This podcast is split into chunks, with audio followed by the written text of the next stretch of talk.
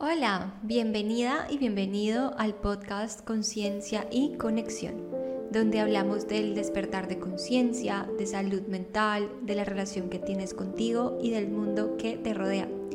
Todo desde una mirada humana, real y vulnerable. Yo soy Gise, tu host, y estoy aquí para acompañarte en tu proceso donde sea que estés.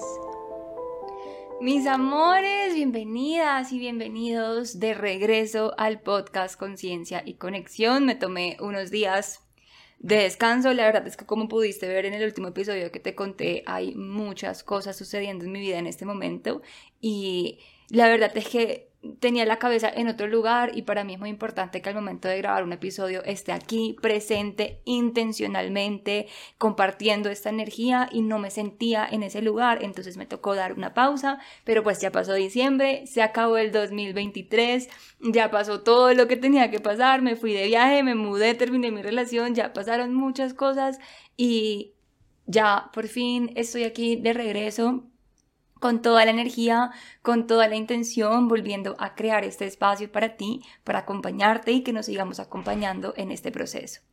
El día de hoy vengo a traerte el tema de las preguntas, vengo a hablarte de lo importante que es que nos hagamos preguntas dentro del proceso y cómo es esto de hacernos preguntas, para qué nos sirven, cómo sé qué preguntas tengo que hacerme, como que voy a estar hablándote un poco de esto de las preguntas. ¿Por qué? Porque como sabes, desde hace varios meses yo vengo haciendo retos de preguntas que me han permitido a mí obtener el nivel de conciencia sobre cierta situación necesario y poder tomar decisiones que han sido muy incómodas, como has podido ver, pero muy necesarias para estar donde estoy hoy, que realmente hoy me siento mucho más tranquila. Obviamente pues todo se está moviendo, todo está cambiando, pero me siento alineada al camino de mi alma y con mucha tranquilidad. Sí siento muchas emociones, pero la vida es dual, lo que quiere decir que puedes sentir muchas cosas al tiempo. Entonces, me parece que ese es un tema muy importante porque también sé que el reto eh, ha despertado muchas preguntas en las personas, como dice, pero no sé cuál es la respuesta, qué pasa si no sé qué escribir, como que este reto ha despertado muchas preguntas y espero que en este episodio puedas entender un poquito más por qué es importante que nos hagamos estas preguntas, qué pasa si no tengo la respuesta, qué hago con la ausencia de una respuesta y cómo nos beneficia esta herramienta que al día de hoy yo lo estoy llamando una herramienta terapéutica. Antes de entrar en teoría, eh, quiero contarte que el 20 de diciembre iba a decir, imagínate, ¿dónde estoy yo parada? El 20 de enero inicia el próximo reto de 21 días de preguntas incómodas conmigo misma. Es un reto mucho más profundo em, en comparación al primero, donde vamos a ir mucho más profundo, mucho más completo. Cada día incluye ejercicios, reflexiones, acciones que puedes tomar, eh, videos complementarios para que, te, para que profundices muy bien en cada una de esas preguntas y estará disponible. Em, para que lo hagas durante 21 días consecutivos. El 20 de enero empiezo a hacerlo yo. Así que si quieres iniciar este reto conmigo y quieres que yo te acompañe en el camino de responder las preguntas, eh, te dejo en el episodio, en este episodio, el link para que puedas inscribirte y nos vemos adentro. Sin ser más, entonces entendamos un poquito qué es esto de las preguntas. Pero antes de entender las preguntas, necesito que pensemos un poquito en qué son las creencias y cuáles son las narrativas de nuestra mente. Como te podrás haber dado cuenta, en nuestra mente tenemos constantemente una vocecita, algo que nos está hablando, nos está diciendo algo, hay unas creencias, hay unos pensamientos que se mm, activan según ciertas situaciones. Estos pensamientos y estas creencias tienden a ser muy rígidas, tienden a ser estructuras rígidas que no tendemos a cuestionar ni a pensar que podemos estar equivocados. Una creencia ah, es, una creencia se origina cuando a raíz de cierta situación yo mm, evidencio una situación y saco una conclusión de esa situación que tomo como verdad. Después de eso, no cuestiono de ninguna manera esa creencia todas nuestras creencias son inconscientes. Es decir, yo no digo, ay, voy a tomar la decisión de creer en no. Yo no tomo esa decisión. La creencia simplemente se asocia entre emoción, pensamiento y acciones. Crea, eh, por así decirlo, como una cadena de patrón, como una cadena de eh, factores que se activan cuando en el contexto esa creencia es necesitada. Esas creencias son estructuras muy rígidas, no cambian, no, no se van transformando. Incluso aunque el contexto amerite que la creencia sea transformada, nosotros no, no cambiamos esas creencias y podemos tener creencias de la infancia muy irracionales que no tienen nada que ver con el contexto presente y aún así no hacemos ese cambio. Entonces, como nuestra mente funciona a raíz de estas creencias rígidas y estas estructuras, necesitamos algo, una herramienta que nos permita romper con esa estructura y construir algo nuevo, reflexionar en eso que estoy pensando, abrirnos a unas posibilidades. Y aquí es donde viene la herramienta de la pregunta. Ninguna pregunta tiene una respuesta concreta. Ninguna pregunta tiene una sola respuesta. Todas las preguntas nos abren a distintas posibilidades. En episodios anteriores ya te he hablado un poco de qué es esto de las infinitas posibilidades que demuestra la física cuántica. Aquí también lo vamos a aplicar. Cuando abrimos una pregunta, no tenemos una sola respuesta, tenemos muchas respuestas. ¿De qué va a depender la respuesta? De donde yo quiera poner mi atención. Pero aquí lo importante es Primero, no es dónde pongo mi atención para obtener una respuesta. El propósito de las preguntas no es necesariamente obtener una respuesta. El propósito de las preguntas es tumbar con las estructuras rígidas que las creencias han establecido. Es que yo empiece a prestarle atención a que existen muchas posibilidades y muchas otras maneras de ver eso que desde mi mente estoy viendo desde una estructura rígida. Ese es el poder que tienen las preguntas. Una vez ya yo me enfoco en esa pregunta, tengo la pregunta, le doy espacio a esa pregunta. Darle espacio a la pregunta significa que no me voy a afanar por obtener una respuesta concreta y definitiva. Es decir, la meta no es sostener las estructuras rígidas. La meta es irnos por caminos flexibles. Entonces, una vez yo tengo esa pregunta, vamos a usar la pregunta de em, ¿cómo se siente el amor para mí?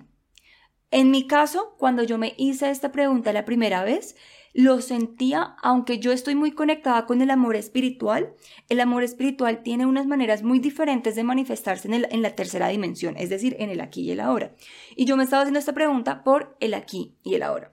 Entonces, cuando yo me pregunto, ay, no sé cómo fue que dije la pregunta, em, ¿cómo se siente para mí el amor? Me lo pregunto en el aquí y el ahora, implica conectar con mi cuerpo, pero entonces empiezan a llegar a mi mente muchas respuestas rígidas. Yo no tengo que quedarme con esas respuestas. ¿Qué respuestas llegan? Se siente como una energía de transacción. Se siente como una lucha. Se siente como un esfuerzo. Se siente como algo que tengo que buscar. Se siente como algo escaso. Y me llegan todas estas estructuras rígidas que sí hacen parte de mi experiencia. La pregunta ya me está mostrando todo, todas las formas en las que se siente el amor para mí, pero todavía no me está dando la respuesta que yo necesito. Primero, estoy como en esta etapa de ser consciente de la pregunta, de abrirle espacio a esta pregunta, de empezar a dejar que la misma pregunta me guíe y me direccione hacia un lugar donde yo necesito esa respuesta, donde yo necesito estar en conciencia. Entonces, cuando le abro espacio a la pregunta van a llegar las respuestas porque a la mente le incomoda no tener una respuesta, van a llegar esas estructuras rígidas, yo escribo todas las estructuras rígidas. O sea, eso es lo que yo respondo, pero esas no son mis respuestas realmente. Yo escribo todas mis estructuras rígidas porque es lo que me permite identificar aquí y ahora yo cómo me relaciono con el amor, cómo se siente el amor para mí, qué significa para mí, por ejemplo. Pero como la respuesta que yo necesito es cómo se siente de forma alineada, y coherente a mi alma, el amor, pero todavía no sé, yo necesito sostener esa pregunta. ¿Cómo se siente para mí el amor? ¿Cómo se siente? Entonces yo las preguntas vienen a ser como aliadas que te acompañan y que a lo largo de tu vida y de lo que tú haces en tu día a día te están acompañando dándote información. Entonces en el momento en el que yo, no sé, alguien me quiere invitar a comer algo o alguien me, hace algo por mí o alguien me escucha o alguien me dice esta frase que yo necesitaba escuchar o alguien tiene esta intención conmigo y yo de pronto siento amor un amor diferente, un amor más alineado, pero como tengo la pregunta que me está permitiendo ser consciente, entonces allí puedo decir, oh, esta es la respuesta o es una de las respuestas que puedo tener. Y entonces eso puede pasar tres semanas después, desde que yo me hice la pregunta, pero la pregunta me sigue acompañando. Entonces, cuando esa pregunta me sigue acompañando y yo la, pienso, la reflexiono, le doy un espacio sabiendo que no necesariamente tengo que tener la respuesta inmediata, esa misma pregunta comienza a direccionarme. Las preguntas empiezan a volver como unos mapas. La forma en la que yo estructuro los retos, y por eso es que siempre son tres preguntas, perdón, es porque una de las preguntas busca que tú seas consciente, otra de las preguntas busca que tú te cuestiones y otra de las preguntas busca que tú abras posibilidades a formas diferentes de relacionarte con la temática que está abarcando esa pregunta. Entonces, uno entra en, esta, en estas temáticas y en estas preguntas abriendo muchas posibilidades. Dice, pero ¿qué pasa si yo me hago una pregunta y yo no sé la respuesta? No me llega nada, me bloqueo, no sé qué escribir. Me encanta esta, esta um, pregunta que me suelen hacer porque el no tener una respuesta y el no saber una respuesta es una respuesta también. Y es que bien, venimos un poco desde este necesito una respuesta muy concreta, muy limitada, muy firme para decir esto es verdad. Y el propósito de las preguntas no es obtener una verdad, no es sostenernos en estructuras rígidas. El propósito de las preguntas es dejarnos guiar por esas preguntas, dejar que esas preguntas nos acompañen y que el mismo presente nos vaya llevando hacia una respuesta. Y esa respuesta se puede transformar, porque es que son preguntas muy amplias. Yo hoy puedo tener una respuesta sobre cómo se siente el amor para mí, pero en un año esa respuesta puede ser completamente diferente. Lo importante es que yo le haga seguimiento a esas respuestas. Y ahí es donde el llevarme la pregunta en el bolsillo se vuelve una herramienta, porque en la medida en la que yo tengo la pregunta en el bolsillo, me la hago, la estoy observando en mi presente, estoy siendo consciente de ella, estoy viendo qué energía mueve, estoy viendo los bloqueos que presento con la pregunta, todo eso es información. En algún momento tu propia sabiduría va a hacer clic y tienes que confiar en ti, en esa sabiduría. Y de esto también se trata de las preguntas, de confiar en las respuestas que te está dando. Es un tremendo ejercicio intuitivo. Dice, pero no, yo me bloqueo, yo quedo en blanco. Déjate estar en blanco, no te afanes, no te presiones, vuelve a hacerte la pregunta, distrae tu momento, vuelve a ella, prueba otras maneras de responder, no solamente con la mente, prueba cómo se siente en tu cuerpo qué pensamientos llegan, qué emociones llegan. Todo eso hace parte de una respuesta. Cuando yo me hice la pregunta de cuál fue, eh, cómo se siente el amor en mi cuerpo, algo así, y me di cuenta que es que mi cuerpo no se siente seguro, o sea, mi sistema nervioso no se siente seguro y regulado. Cuando alguien me expresa amor, esa fue una respuesta muy dura de darme cuenta y fue una respuesta que no me di cuenta, que no llegó a mí la primera vez que me hice la pregunta. Esa respuesta llegó a mí tres meses después de yo preguntarme sobre el amor en mi vida. Eh, pero ahí es donde voy. Las preguntas no son estar, no, no te van a llevar a esta respuesta concreta. Las preguntas son este viaje que abre autoconocimiento. Es un viaje hacia adentro de qué más hay aquí, qué más hay aquí, qué más hay aquí. Y ese bloqueo, ese parálisis, ese no sé qué responder, hay que saber habitarlo. Hay que saber esa, estar con el no sé, con la incertidumbre, con el es que no tengo una respuesta clara.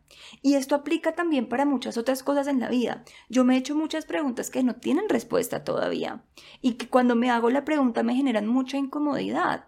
Pero la el, ejercicio de las preguntas no es solamente responderlas, es también cómo aprendo a habitar y a estar en este no sé cuál es la respuesta, en este me congelo. Y en ese mismo proceso de estar en esa incomodidad, ábrete a nuevas preguntas. A veces la pregunta no es la pregunta que tú necesitas en ese momento, pero como las preguntas son mapas y te van direccionando hacia un lugar, deja que la pregunta te guíe y ábrete a hacerte preguntas. Es que todo esto es una herramienta para el diálogo interno, es cómo comienzo yo a cuestionar mis propias narrativas, las cosas que me digo y empiezo a desarrollar nuevas preguntas que me permitan observar distintos puntos de vista, que me permitan crear nuevas perspectivas, que me permitan observar qué es lo que yo realmente necesito. Cuando me dicen, Giselle, que no sé si es la decisión correcta, pues te has preguntado, ¿Le has preguntado a tu cuerpo? ¿Te has abierto a las preguntas, al no saber, al habitar la incertidumbre?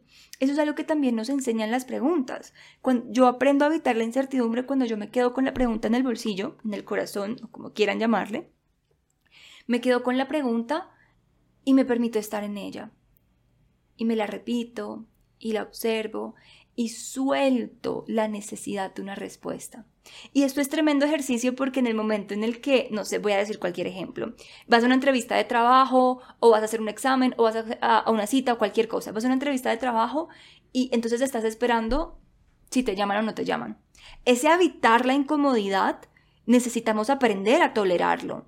Y las preguntas en muchas ocasiones nos, nos, em, nos enseñan evitar la incomodidad del bloqueo, del no saber qué hacer, del no tener una respuesta. Pero la pregunta no es porque no tenga respuesta, significa que no es la pregunta para mí. ¿Qué, qué me lleva a este bloqueo? Si yo me pregunto eh, por qué le tengo miedo a la soledad y me congelo, ¿qué de la soledad me asusta?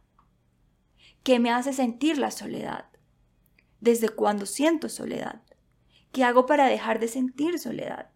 Entonces yo estoy a una pregunta que me bloquea, le estoy empezando a, enviar a mi mente y a mi cuerpo otras posibilidades de preguntas que al fin y al cabo son la misma y me dan la misma respuesta, pero me estoy abriendo a todas estas posibilidades, a todas estas respuestas que al fin y al cabo, aunque como te decía, no, no se trata de tener la respuesta concreta y estructurada y ya la última verdad, como no se trata de eso, es cómo eso me va encaminando a conocerme más, a conocer más de mí, a conocer más de lo que estoy sintiendo y lo que estoy pensando y las palabras que utilizo. Entonces, esta realmente es una herramienta que en, procesos terapéuticos también se utiliza mucho, el incentivar la autorreflexión.